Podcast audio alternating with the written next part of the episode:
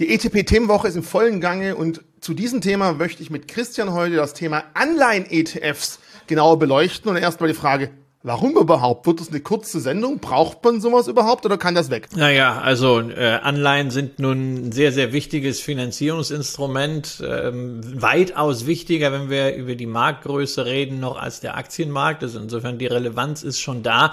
Es strahlt natürlich auch auf den Aktienmarkt aus, was äh, gerade bei den Zinsen, bei den Renditen los ist. Das sehen wir ja sehr häufig. Das werden wir jetzt in den nächsten Monaten und Jahren auch noch weiter sehen, wenn es darum geht, wie sich börsennotierte Aktiengesellschaften refinanzieren. Das wird teurer, wenn die Zinsen steigen auf die Anleihen. Also insofern, man sollte sich schon damit beschäftigen, ob man es dann auch wirklich ins Depot packt, hängt sehr entscheidend von den persönlichen Anlagezielen und von der Risikostruktur ab. Ich persönlich habe ja am liebsten unternehmerische Sachwerte im Portfolio. Das heißt natürlich Aktien. Ich schaue aber auch auf den Anleihenmarkt und äh, wenn es da mal Chancen gibt, nehme ich die auch ganz gerne mal mit. Wir hatten ja vor kurzem schon ein Thema, Video hier zum Thema Invest äh, Inflation. Klar, Anleihen und Inflation, die laufen halt natürlich parallel zueinander, weil wenn ich eben Anleihen habe, habe ich eben keine Sachwerte. Und auch ja, ich kriege Zinsen, aber die Inflation frisst sie halt häufig auch. Also wie du sagst, da muss natürlich jeder selber wissen, möchte ich einen halbwegs kalkulierbaren Eurobetrag oder hast du gleich einen anderen Einwand dazu? Ja, genau. Man muss, man muss halt einfach sagen, bei Anleihen hat man ein sehr klar definiertes Chance-Risikoprofil. Ja, man weiß, man kann im schlechtesten Falle alles verlieren, ne? nämlich wenn der Emittent pleite geht und es gibt nichts zurück. Und im besten Fall kriegt man die Tilgung plus die vordefinierten Zinsen. Das wird nicht mehr. Aber damit man das kriegt, muss der Emittent, der Schuldner nur irgendwie überleben. Bei Aktien weiß ich gar nicht, was ich rauskriege. Natürlich kann ich immer für die Vergangenheit sagen, Mensch, Unternehmen wie Johnson Johnson hat über 25 Jahre die Dividende jedes Jahr gesteigert. Sieht auch jetzt so aus, als wenn sie das weiter können. Aber es ist eben keine Garantie und ich weiß auch nicht, wann ich für meine Johnson Johnson Aktie in der Zukunft irgendwann das zurückkriege, was ich heute bezahle. Aber ich habe halt zumindest eine Chance, deutlich mehr zu bekommen als das, was heute da ist, nämlich einerseits Wertsteigerung und andererseits auch Dividendensteigerung. Das habe ich bei Anleihen eben nicht. Dafür habe ich die Sicherheit. Das ist am Ende der Deal, der Trade-off, den ich mir als Anleger angucken muss. Vielleicht ganz wichtig, wir werden nach dem Video jetzt nochmal ein spezielles Video zum Thema Anleihen Plain Vanilla, also richtig direkte Investitionen Anleihen drehen. Aber warum Anleihen ETFs als erstes? Klar, es passt zur Themenwoche. Zum anderen, Anleihen-ETFs versus Anleihen. Beide haben gewisse Vor-, aber auch Nachteile. Ich würde mal ganz kurz den Vorteil von den ETFs beziehungsweise den Nachteil von Einzelanleihen ansprechen und dann kommst du mit dem Gegenargument, das durchaus auch schlüssig ist, dass man mit einzelnen Investitionen mehr steuern kann. Ein Riesenproblem, was wir aktuell bei Anleihen einfach sehen, ist ganz klar, wenn sich jemand mal versucht, eine Anleihe ins Depot zu legen, was einer Bank eine Order aufgeben will, wird sehr häufig die Meldung kommen, dass es einfach nicht geht. An was das liegt? Nun ja, es ist relativ traurig, aber es gibt einfach ähm, ein, ein Dokument, in dem gesagt wurde, na gut, ein Rundschreiben von der BaFin, die sagt, wie müssen eigentlich Anleihen ausgestaltet sein? Brauchen die ein Basisinformationsblatt, damit Privatanleger das auch handeln dürfen, ja oder nein? Und meistens ist es dann eben so, wenn in dieser Anleihe irgendeine Option drin steckt, die besagt, die Rückzahlung könnte vielleicht auch anders erfolgen als zu 100 Prozent, weil zum Beispiel vorab die Anleihe gekündigt werden kann. Und bei vielen Anleihen ist es so, wenn eine Anleihe vorzeitig gekündigt werden kann, gibt es eine sogenannte Make-Wall-Call-Option, die dahinter steckt. Klingt kompliziert, einfach gesagt, die Rückzahlung der vorzeitig gekündigten Anleihe ist dann zum Beispiel an einen Zinsindex gekoppelt, dass man sagen kann, wie hoch ist die Rückzahlung. Und laut dem BaFin-Rundschreiben ist eben so, Moment, das ist aber sehr kompliziert. Also wenn ihr sowas an einen Privaten verkaufen wollt, dann müsst ihr ein Produktinformationsblatt erstellen. Das heißt, genauer erklären, wie das Ganze funktioniert, welche Bedingungen dahinter stecken und so weiter und so fort. Und das ist für die Emittenten mit Aufwand verbunden. Und deswegen sagen sich viele Emittenten mal ganz ehrlich, uns ist es egal, ob eine Privatperson meine Anleihe kaufen kann oder nicht die Institutionellen, die Rentenfonds, die Pensionskassen, die großen Banken, die können sie so oder so kaufen. Also mache ich mir keine Sorgen drum und schere mich nicht drum. Das hat dazu geführt, ich habe die letzten Zahlen vom November letzten Jahres, dass 60 Prozent der Anleihen bei uns in Stuttgart für Privatanleger aufgrund fehlender PRIPS und dieser PRIP Bedürfnisse, wegen dieser Make-Will-Call-Option, überhaupt nicht handelbar waren. Das ist ein Punkt. Und der zweite Punkt muss man sagen, Anleihen kann man auf Tausender Nominale handeln, das heißt ab 1000 Euro und ein Vielfaches davon. Aber für Unternehmen ist natürlich die Option da, sie können sich sagen, nee, ich gebe das erst ab 100.000 Nominale auf. Das heißt, du kannst zuerst ab 100.000 und ein Vielfaches davon kaufen. Hat wieder fürs Unternehmen den Vorteil, dass er sagen kann, haha, dann geht man laut EU davon aus, da sind nur institutionelle Unternehmen dabei, da sind nur institutionelle Käufer dabei, so rum. Also muss man auch kein komplexes, teures, allgemeines Verkaufsprospekt erstellen. Und wieder ein Punkt, wo man diese Produkte eigentlich rausrechnen kann und Private gar keinen Zugriff drauf haben. Und wenn ich jetzt diese beiden schwarzen Karten zusammenlege, PRIP-Pflicht plus eben, wie viele gibt es erst ab 100.000 Euro, dann bleiben noch knappe 20 Prozent der Anleihen, der klassischen Anleihen für eine Privatperson handelbar. Sie sind an der Börse gehandelt. Wir sehen Umsätze, aber häufig sind die Umsätze dann eben von Banken und nicht von Privatpersonen. Und das kann ein Vorteil der ETF sein, weil man dann plötzlich über diesen ETF-Mantel an diese Anleihen trotzdem rankommt, zu gewissen Teilen, je nachdem, wie sie in dem Index zusammengesetzt sind. Das kann ein Vorteil sein. Ist traurig, ist aber die Realität.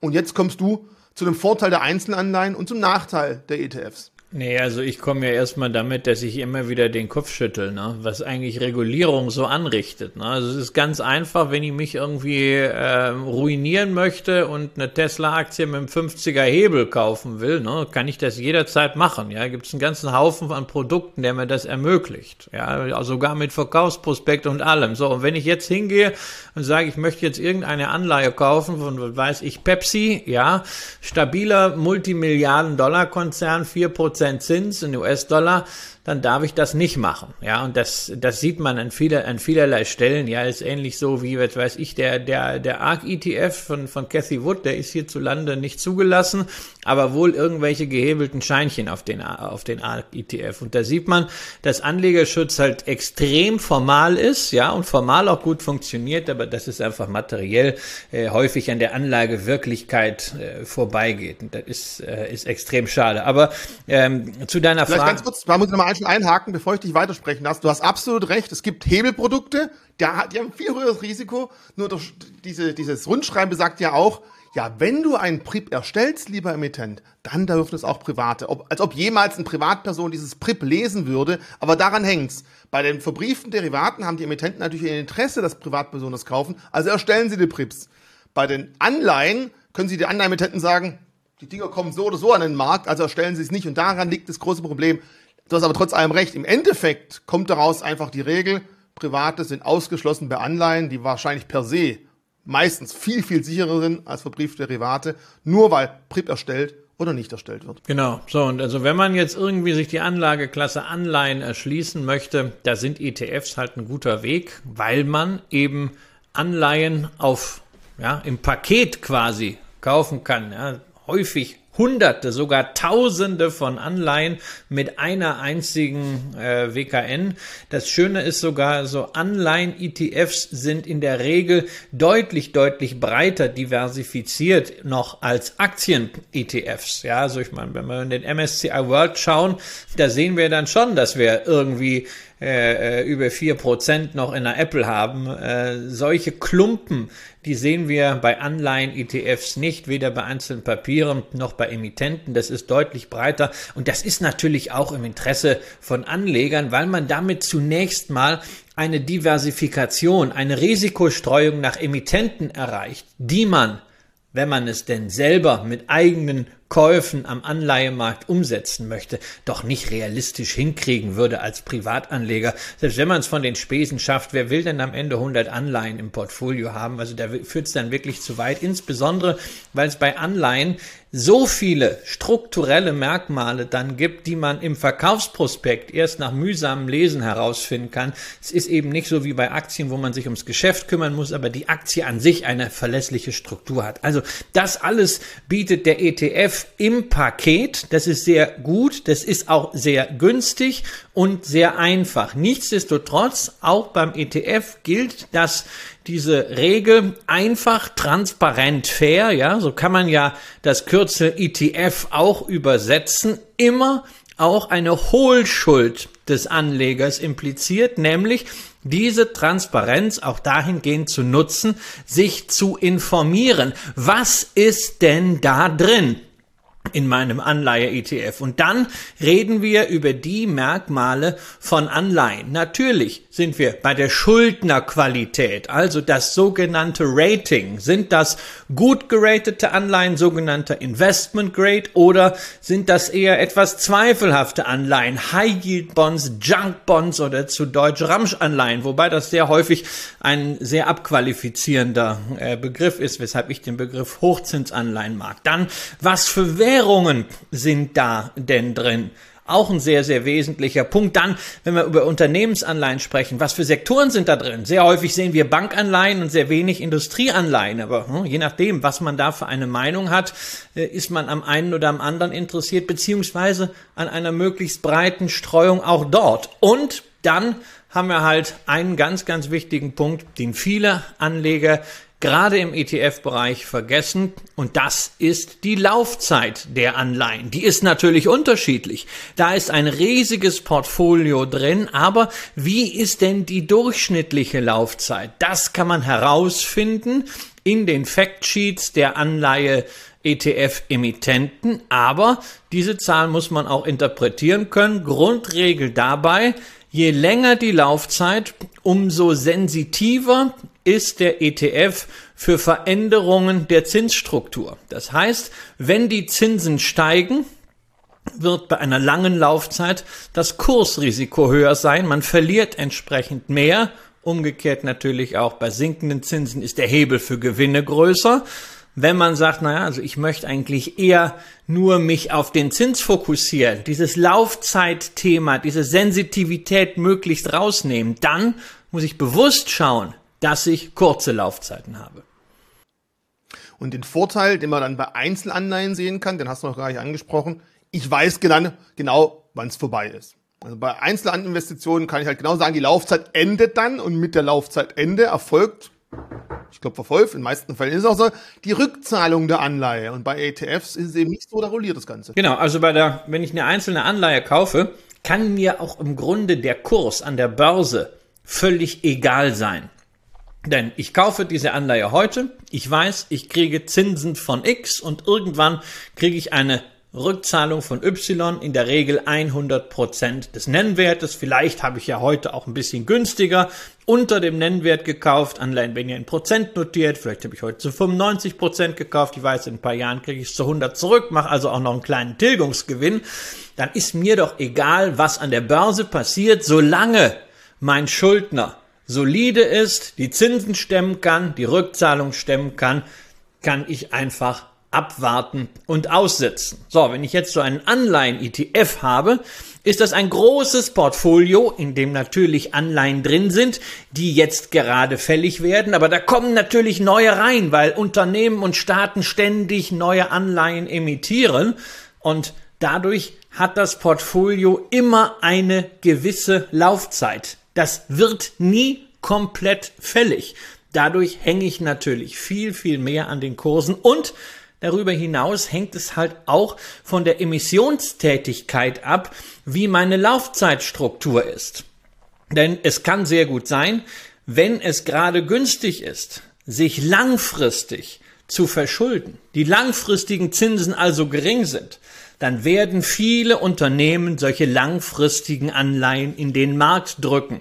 Und bei einem Anleihenindex, der eben volumengewichtet ist nach den ausstehenden Anleihen, wird dementsprechend der Anteil dieser langen Laufzeiten dadurch steigen. Das heißt, ich habe vielleicht irgendwann mal einen Anleihe-ETF gekauft mit einer durchschnittlichen Restlaufzeit von vier Jahren, aber im Laufe der Zeit durch Emissionstätigkeiten kann eben diese Laufzeit intrinsisch im ETF sich auf acht Jahre erhöhen. Und dann habe ich natürlich eine ganz, ganz andere Zinssensitivität, ganz andere Verlustrisiken, natürlich auch andere Gewinnchancen. Vor allem habe ich aber mehr Schwankungen. Deswegen auch diejenigen, die Anleihen-ETFs schon im Portfolio haben, vielleicht weil sie einen Robo-Advisor haben, weil sie 60-40-Strategie fahren und irgendeinen so Euro Aggregate Bond Index Fonds oder ähnliches da drin haben, schaut euch bitte in den Factsheets die durchschnittliche Restlaufzeit an. Für die Experten gerne dann auch nochmal da zusätzlich die Duration, Kapitalbindungsdauer. Da wollen wir jetzt nicht nochmal drauf eingehen, aber schaut euch das an und guckt, ob das mit eurer Vorstellung von Chance und Risiko und dem, was ursprünglich beim Kauf mal drin war, noch irgendwie kohärent ist. Ich glaube, ein großer Nachteil von diesen Anleihen-ETFs ist es einfach, bei Aktien-ETFs hat man ein paar große Indizes, die sind halbwegs bekannt, die sind in der Presse, die sind einsichtig. Bei den Anleihen-ETFs gibt es nicht ganz so viele, ja, so Schlüsselindizes, wo jeder genau weiß, ah, logisch, da weiß ich, was drin ist. Und deswegen für die breite Masse vielleicht etwas schwieriger, erstmal überhaupt zu finden, auf welchen Index soll denn mein ETF äh, abgelegt sein, weil häufig werden diese Indizes von Banken selber aufgelegt, weil es einfach für die breite Masse vielleicht nicht genug verschiedene Indizes gibt. Oder bist du der andere Meinung? Ja, also es gibt natürlich, wenn wir jetzt mal das naheliegendste nehmen, ne, deutsche Bundesanleihen, so der Hort der Sicherheit, ne, kein Währungsrisiko. Und wem sollte man denn vertrauen, wenn nicht dem deutschen Staat? Da gibt's ja nie für die Aktien den DAX und die deutsche Börse hat sich irgendwann gedacht, hey, wo es einen DAX gibt für Aktien, muss es auch einen Rentenindex für Renten geben, so wie man ja Anleihenpapiere auch nennt. Deswegen gibt's auch einen REX der ist auch noch zum gleichen Tag 1988 gestartet wie der DAX. Allerdings gibt's auf den REX keine Indexprodukte, weshalb man also dieses so sehr naheliegende Produkt nicht handeln kann. Ja, was Benchmarks von Banken, da bin ich immer ein bisschen vorsichtig. Es gibt in Deutschland eine ganz gute Serie von Staatsanleihenindizes äh, für, für Deutschland selbst, nämlich die EPREX-Indizes. Die haben den Vorteil, dass man dort zum Beispiel von iShares ähm, für einzelne Laufzeitklassen wirklich ETFs bekommt. Also man kann sich wirklich entscheiden, möchte ich kurzfristig so bis anderthalb Jahre das machen, möchte ich das mittelfristig so zweieinhalb bis fünfeinhalb Jahre machen und möchte ich vielleicht auch ganz langfristig die Anleihen kaufen. Also die Zehnjährigen, die dann besonders zinssensitiv sind. Und da sind halt wirklich immer nur Portfolios mit genau dieser vordefinierten Restlaufzeit. Da habe ich also wirklich, what you see is what you get. Ähm, zumindest innerhalb dieser Bandbreite. Und wenn eine Anleihe dann sich zu nah an die untere Bandbreite bewegt, fliegt sie raus und kommt dann in den jeweils unten gelagerten Index. Genau, die wird im Laufe ihres Lebenszyklus durchgereicht. Das ist jetzt speziell für deutsche Staatsanleihen. Ja, muss man jetzt deutsche Staatsanleihen kaufen? Ich weiß es nicht. Ja, für die meisten ähm, Anleger ist es natürlich spannender, sich um Unternehmensanleihen äh, zu kümmern. Also entweder Investment Grade Corporates, wie man sie nennt, ja, so heißen dann auch die Indizes, oder eben High Yield Corporates. Und da ist eigentlich ja der Standard von Bloomberg die Indizes, äh, die, die Bloomberg Aggregate Bond Indizes. Da haben wir zumindest eine sehr reputierte Finanznachrichtenagentur, die das Ganze berechnet und zusammenstellt. Und dann als Alternative haben wir die Indexserie von iBox, insbesondere im High-Yield-Bereich, sehr, sehr beliebt. Da kann man drauf gucken und wer einmal im Monat auf meinen Indexmonitor schaut, den ich über diverse Plattformen distribuiere und bei Cap Insight dann kommentiere. Ja, wir machen, wir zeigen unten den jüngsten. Der wird sehen, dass ich da auch diese äh, Bond-Indizes, die wichtigsten, immer drin habe, um genau nämlich dafür auch Transparenz äh, zu schaffen. Und äh, ja, es ist, es ist leider nicht ganz so einfach äh, zu finden, aber genau deswegen zeige ich die Indexstände und äh, auch die Veränderungen. Vielleicht nochmal genau zu dem Thema Laufzeit, weil ich ich persönlich, keine Beratung, keine Empfehlung, finde ETFs mit genauen Laufzeitbegrenzungen im Anleihenbereich extrem wichtig, damit ich einfach weiß, mit welcher Erwartung gehe ich denn ran. Weil im Normalfall, wir gehen gleich in den Ausnahmefall, den wir gerade haben, ein, aber im Normalfall ist es eben so, wenn ich mein Geld kurzfristiger verleihe, ist also, wenn die Anleihe grundsätzlich kurze Laufzeit hätte, wäre auch der Zins dafür geringer. Wenn die Anleihe eine sehr lange Laufzeit hat, kriege ich im Normalfall dafür einen höheren Zins. Dafür ist aber der Kurs der Anleihe sehr, sehr, sehr ja, davon beeinflusst, ob der normale Marktzins, den es gerade gibt, steigt oder fällt. Das war diese Zinssensibilität, die du angesprochen hast. Nur was man nicht vergessen darf, wenn ich einen ETF mit 0 bis 3 Jahren Laufzeit habe, heißt es ja nicht, dass die Anleihen schon von vornherein mit 0 bis 3 Jahre Laufzeit aufgelegt wurden, sondern wir haben ja gesagt, das kann auch ein 20 Jahres Anleihe gewesen sein, die eben nur noch eine Restlaufzeit von 3 Jahren hat. Wichtig ist aber auch, je näher eine Anleihe an den Fälligkeitstermin rankommt, je geringer ist im Normalfall, wir können immer nur von Normalfällen sprechen, der Abstand zu 100 Prozent. Nur einfach so, bei einer 15-Jahres-Anleihe, nimm mal VW, Dieselgate, oh Gott, oh Gott, was passiert damit? Wird VW die nächsten 15 Jahre überstehen? Da ist meistens die lange Laufzeit von einer Anleihe erstmal mit sehr, sehr starken Kursabstiegen bestraft. Wenn eine VW-Anleihe noch zwei Jahre hat, dann denken, sich halt viele, okay, die zwei Jahre, die kriegen sie irgendwo noch rum. Also nicht nur für den Zinssensitivität muss man bei langfristigen Anleihen sprechen, sondern auch bei Unternehmensnachrichten, die schlagen sich auf die langen Laufzeiten auch sehr, sehr stark aus. Kann positive, kann negative Einflüsse haben. Ich muss aber halt entscheiden können, mit welchem Markt möchte ich mich gerade bewegen. Kürzere Laufzeiten, vielleicht nicht ganz so hohe Renditen, vielleicht etwas überschaubarer. Je länger die Laufzeiten sind, so schlimmer, schlimmer, in Anführungszeichen, können sich Zinsausänderungen auswirken. Und vor allem, wenn jemand da draußen sich denkt, ich glaube, der Zins wird noch weiter steigen. Ich kaufe mir jetzt langfristige Anleihen-ETFs. Der muss bedenken, wenn diese Meinung stimmt, dann werden ja die steigenden Zinsen dazu führen, dass die langlaufenden ETFs, die man sich jetzt gerade gekauft hat, im Kurs sogar fallen werden. Das sind so Spielregeln, die man einfach mitreden muss, bevor man da in den Markt einsteigt und deswegen das heutige Video, um so ein paar Kleinigkeiten anzusprechen. Und deine Meinung dazu bin ich jetzt gespannt. Habe ich totalen Quatsch deine Meinung erzählt oder sagst du, ja, teilweise kann man das schon Nein, nein, nein, das ist sehr wichtig. Also das ist Laufzeit, Laufzeit, Laufzeit, Laufzeit. Das ist ein, ist die ganz, ganz entscheidende Stellschraube. Wenn ich davon ausgehe, dass die Zinsen weiter steigen und ich möchte davon möglichst direkt partizipieren, dann sollte ich kurzlaufende Anleihen äh, kaufen. Ja, kurzlaufende Anleihen, ETFs. Man erkennt das häufig an den Zahlen. Ja, dann steht da entweder Short Duration oder es steht da so ein 0 bis 3 oder 0 bis 5 dahinter. Das heißt also, da sind Anleihen bis maximal fünf Jahre Restlaufzeit drin und äh, wenn man dann Durchschnitt bildet, ja, dann hat man in der Regel so zweieinhalb, drei Jahre als durchschnittliche Restlaufzeit, weil ganz kurz vor Fälligkeit werden häufig Anleihen dann auch äh, rausgeschmissen, ja. Und da ist man dann bei diesen Papieren äh, wirklich in dem Sektor, wo man sagt, nun, man kann mit überschaubaren Kursrisiken äh, leben. Ja, wenn wir einen so dramatischen Zinsanstieg haben, wie wir es im letzten äh, Jahr, in den letzten zwölf Monaten hatten, äh, da muss man sagen, wenn natürlich auch diese kurzfristigen Papiere äh, entsprechend Geld verlieren, aber die Sensitivität ist trotzdem deutlich, deutlich geringer als bei den, äh, bei den langen Laufzeiten. Also Laufzeit ist, ist ein so integrales Thema. Es muss immer klar sein, wer langlaufende Anleihen kauft, egal ob direkt oder über ein ETF, wo dann hinten so ein Plus 10 oder was dahinter steht, der spekuliert im Wesentlichen auf mehr oder weniger stark fallende Zinsen. Ne? Wenn man also jetzt gerade sagt, ach Mensch, äh, irgendwann in naher Zukunft werden die Notenbanken feststellen, sie haben die Wirtschaft äh, mit ihren Zinserhöhungen, vor allen Dingen in den USA, äh, schon richtig in den Dreck gefahren und dann ist Schluss mit diesem Zinszyklus. Die Zinsen werden wieder fallen. Dann ist man, wenn dieses Szenario eintritt, mit langlaufenden Anleihen sehr, sehr gut bedient, so wie man es über lange Jahre auch war, als die Zinsen äh, entsprechend gefallen sind. Aber langlaufende Anleihen in Verpackung eines ETFs sind eine Spekulation auf fallende Zinsen. Man kann eben nicht einfach warten und sagen, na ja gut, irgendwann kriege ich mein äh, kriege ich mein Geld daraus. Also Laufzeit war ein ganz wichtiger Punkt. Ich will auf einen anderen Punkt noch eingehen äh, nämlich Währung.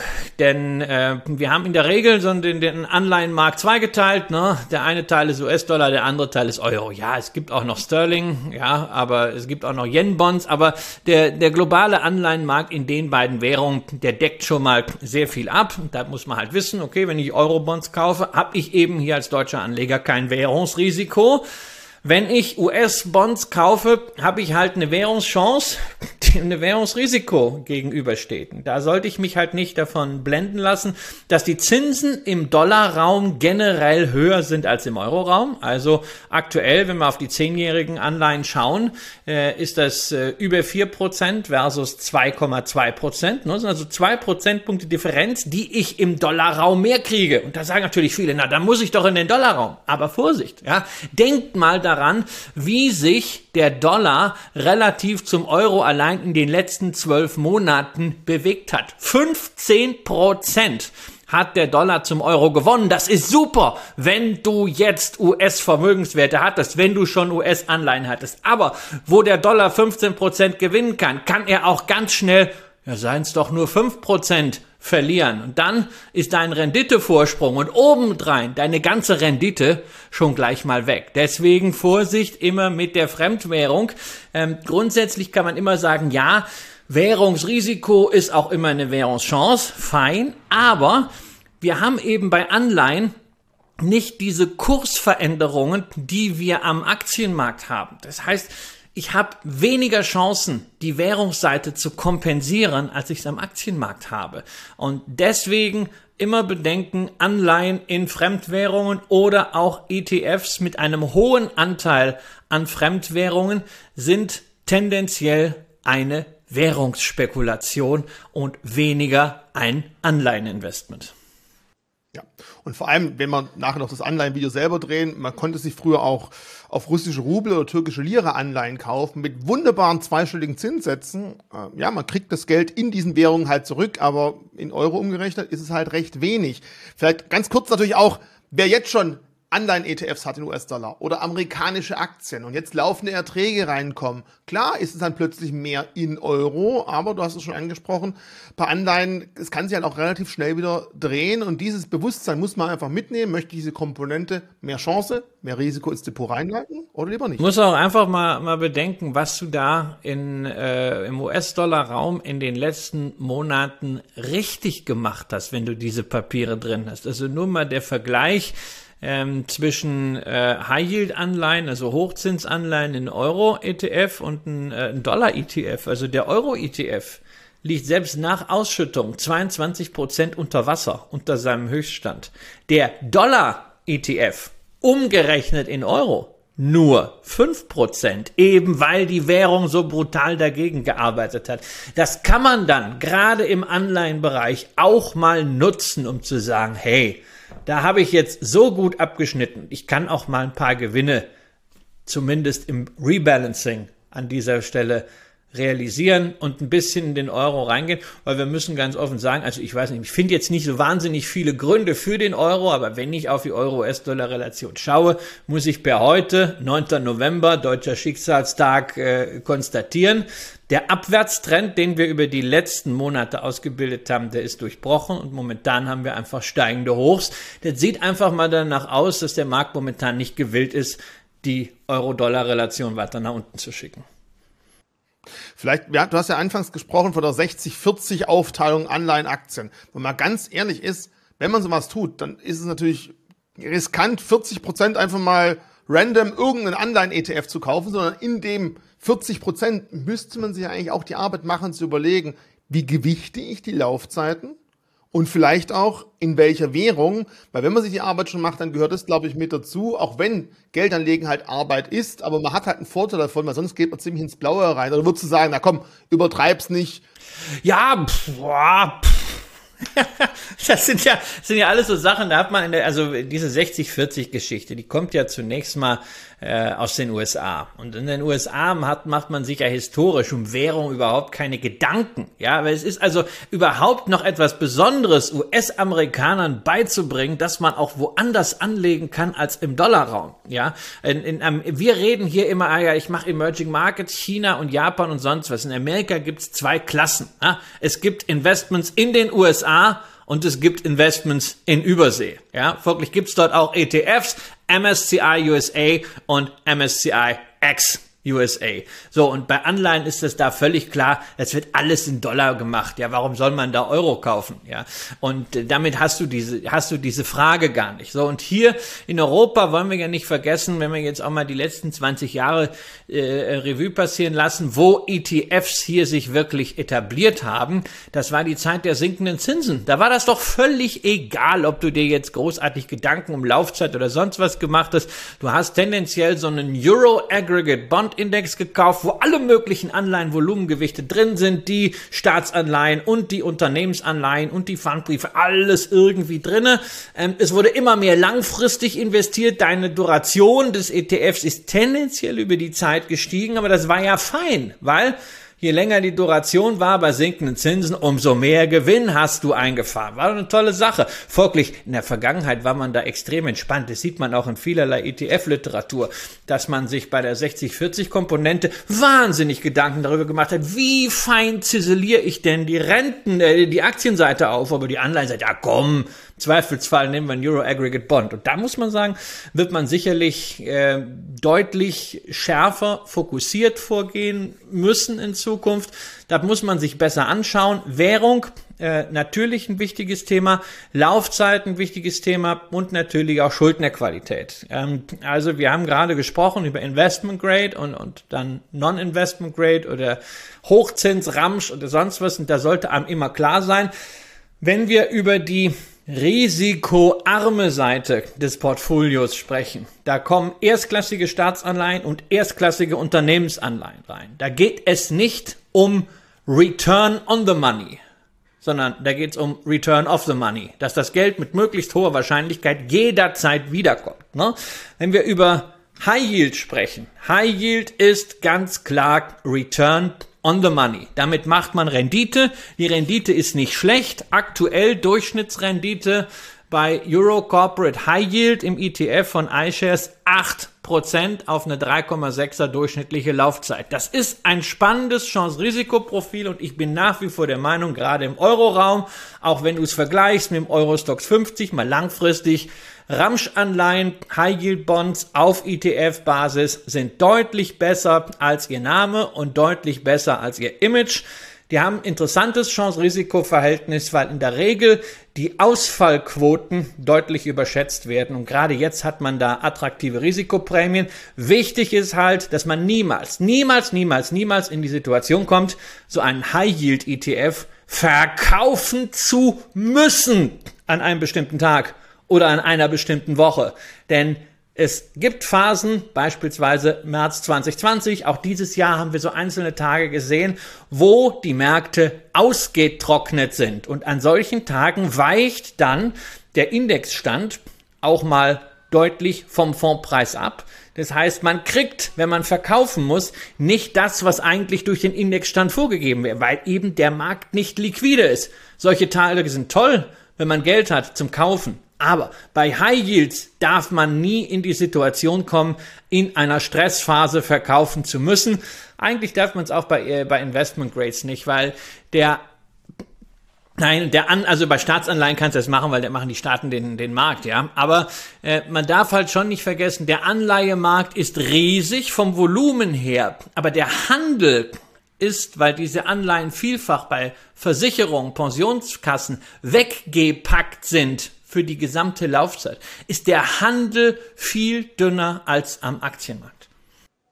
Die Liquidität einfach. Wir haben es ja auch an der, an der, ET, EC, ähm, an der, der EZB Schwammfunktion gemerkt, wie die plötzlich irgendwelche Anleihen aufgekauft haben und die Anleihen einfach am Markt die Voluminas in Milliarden riesig, Liquidität frei verfügbar am Markt, handelbar, extrem gering, was man natürlich auch als äh, häufiges Problem gesehen hat, gehört auch mit dazu, wie du es gerade gesagt hast. Vielleicht ganz kurz noch zum Thema High Yield, warum High Yield nicht zwangsläufig Ramsch sein muss. So ein High Yield Bond kann ja auch sein, das war vor 30 Jahren mal aufgegeben worden. Damals waren 12 Prozent vielleicht halbwegs normal.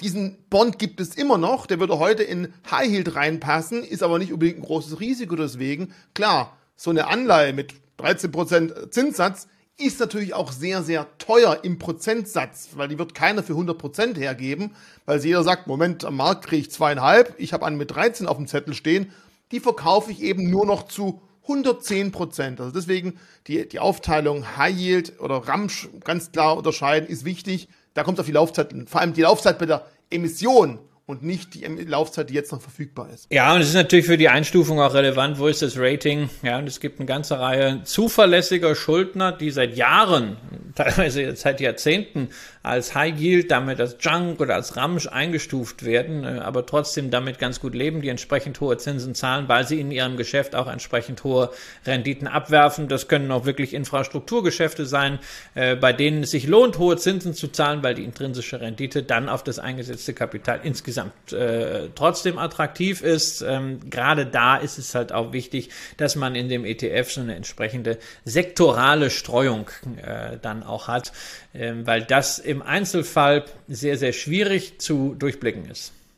So kommen wir ganz kurz zum Schluss. Wie suche ich den richtigen Anleihen-ETF für mich aus? Wem leihe ich das Geld? Erster Punkt, glaube ich, ganz interessant. Dann natürlich auch, in welcher Währung sind die Anleihen begeben? Möchte ich ein Währungschance-Risikopaket ins Depot reinleben oder lieber draußen lassen? Dann die Restlaufzeit, also nicht die Laufzeit der Anleihe, wenn sie rausgegeben wird, sondern die Restlaufzeit, die in dem ETF noch drin ist. Finde ich ganz passend, dass wir auf jeden Fall draufschauen.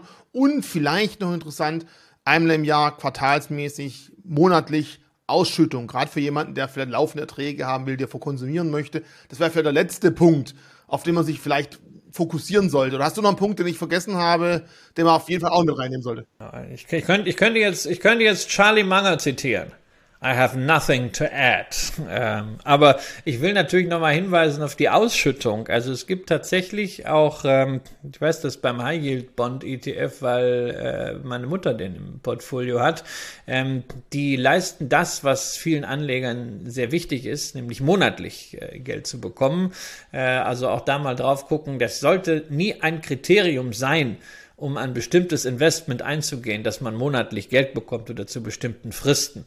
Aber wenn man sagt, okay, also ich möchte sowieso äh, europäische High Yield Bonds in mein Portfolio als Alternative zur Aktie hinzufügen, dann kann man natürlich sagen, wenn diese Entscheidung einmal getroffen ist, äh, suche ich mir halt einen ausschüttenden ETF und dann auch durchaus einen mit zwölf Stichtagen, wenn man das gerne hätte. Wenn man sagt, also ich hätte gern das Chance-Risiko-Profil, aber diese Ausschüttungen, die nerven mich total. Ja, auch das ist kein Problem. Es gibt die großen Anleihenindizes im ETF-Mantel auch in tesorierender Form. Abschließender Satz, genau das Richtige. Wir beenden jetzt hier und drehen gleich das Anleihen-Single-Video. Das kommt nächste oder übernächste Woche. Erstmal zu dem jetzigen Thema. Vielen Dank für deine Zeit und bei uns geht's gleich weiter und ihr da draußen. Natürlich abonnieren, klicken, Glocke, kommentieren, wisst es alles. Ich vergesse es immer. Am Schluss ist noch das Drittel von euch dabei. Danke dafür. Beim nächsten Video sage ich es gleich am Anfang. Christian, erinnere mich dran. Ciao.